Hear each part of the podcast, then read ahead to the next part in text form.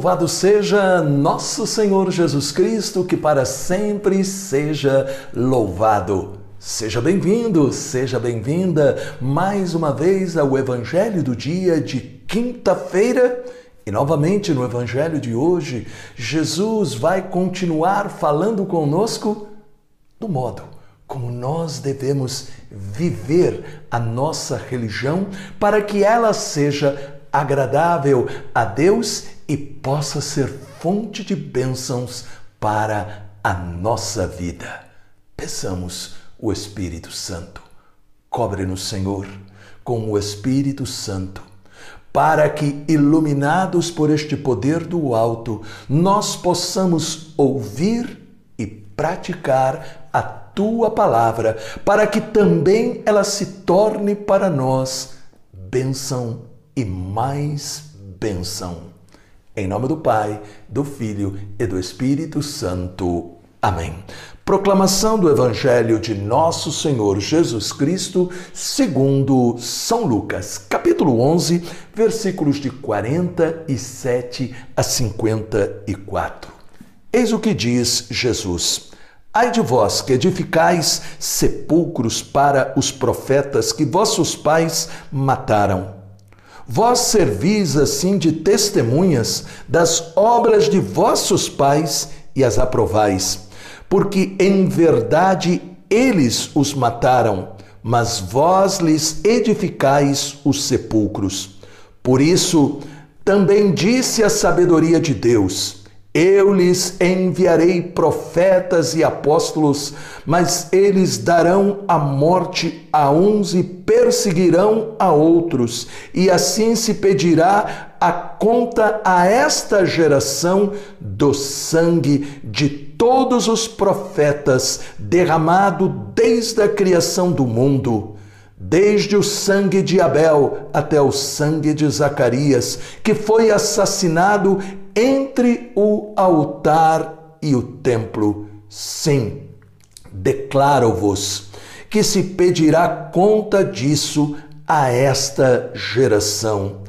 Ai de vós, doutores da lei, que tomastes a chave da ciência e vós mesmos não entrastes e impedistes aos que vinham para entrar. Depois que Jesus saiu dali, os escribas e os fariseus começaram a importuná-lo fortemente e a persegui-lo com muitas perguntas, armando-lhe desta maneira ciladas e procurando surpreendê-lo em alguma palavra de sua boca palavra da salvação. Glória a vós, Senhor.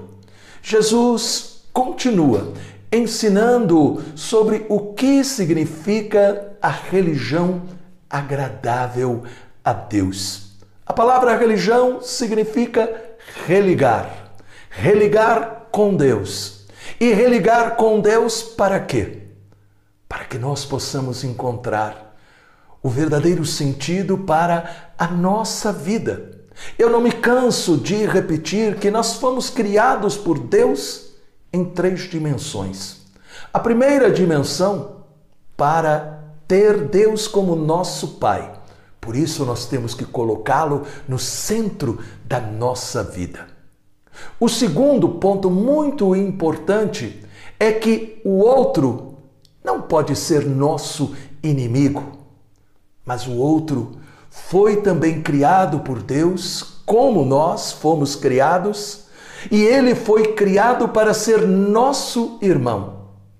E o terceiro ponto, nós fomos colocados neste mundo para administrar a obra de Deus. Isto significa, pelo nosso testemunho de vida, pelo modo como nós vivemos a nossa fé, pelo modo como nós realizamos as nossas atividades no mundo, nós estaremos testemunhando quem é Deus. E nós estaremos atraindo as pessoas para que as pessoas entendam não fomos criados para viver longe de Deus. Mas quem nos afastou de Deus foi o pecado.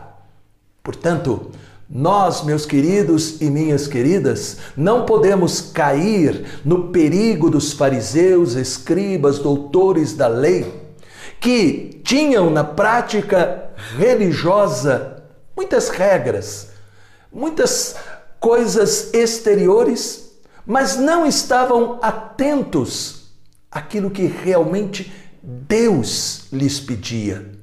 Nós temos que entender que as regras elas nos ajudam para que nós possamos organizar, crescer a nossa fé. As práticas exteriores são instrumentos por exemplo, é, as nossas devoções, o Santo Terço, é, participar é, da Santa Missa, adoração ao Santíssimo e tantas outras práticas que são necessárias.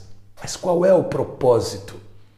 De toda a prática religiosa é nos elevar a Deus, é nos fazer entrar no coração de Deus, é fazer com que nós possamos nos arrepender aonde existe o pecado, para que nós possamos viver, por exemplo, o verdadeiro sentido do sacramento da confissão não é só uma questão de eu me confessar, mas eu tenho que entender que quando eu vou ao sacerdote, quando eu entro no confessionário, eu vou estar na presença do próprio Jesus Cristo e não simplesmente do sacerdote.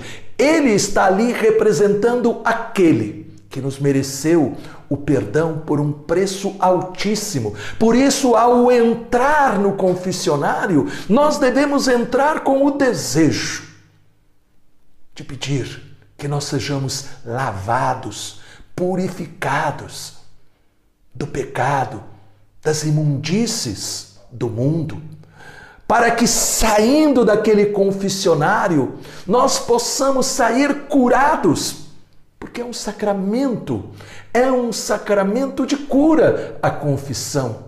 E Jesus nos diz ali no confessionário: vai e não tornes a pecar. E aí nós nos tornamos dignos de uma outra prática exterior, mas que deve ter uma prática interior que é a Eucaristia. O que significa estar na missa? É ouvir Jesus que fala e permitir que pela palavra ele nos transforme. É receber o corpo de Cristo e se tornar um outro Cristo, capaz de amar, de perdoar, de ser misericordioso, de ser útil, de estender a mão, de ser realmente o Cristo que ilumina e não afasta ninguém. É por isso que nosso Senhor censurou os fariseus, os escribas e também os doutores da lei, porque eles se apegavam a detalhes, por exemplo, o detalhe do dízimo. O dízimo Jesus não condenou, deve ser praticado. É uma prática exterior que todos aqueles que acreditam que a Bíblia é verdadeira, todos deveriam ser dizimistas. Porém, o dízimo deve ser um sinal de gratidão a Deus por tudo aquilo que Ele nos dá e por continuar a prover as nossas necessidades.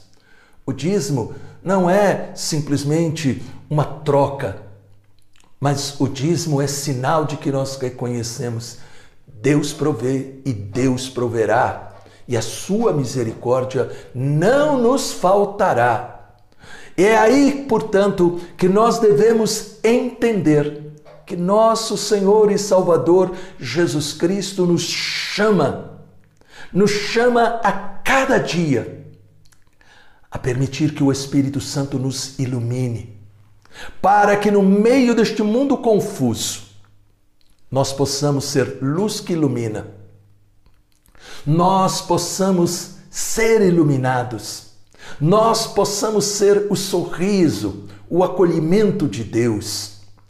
nós possamos experimentar os seus milagres, porque nós cremos e vivemos aquilo que está na Palavra Santa. Deus maravilhoso, todos os dias renova-nos, para que nós possamos ser novos homens e novas mulheres que vivem a tua palavra e a testemunham com sinais e prodígios. Em nome do Pai, do Filho e do Espírito Santo. Amém. Este evangelho impactou o teu coração? Então, deixe um comentário e diga: Senhor, ilumina-me. Também compartilhe com familiares e amigos.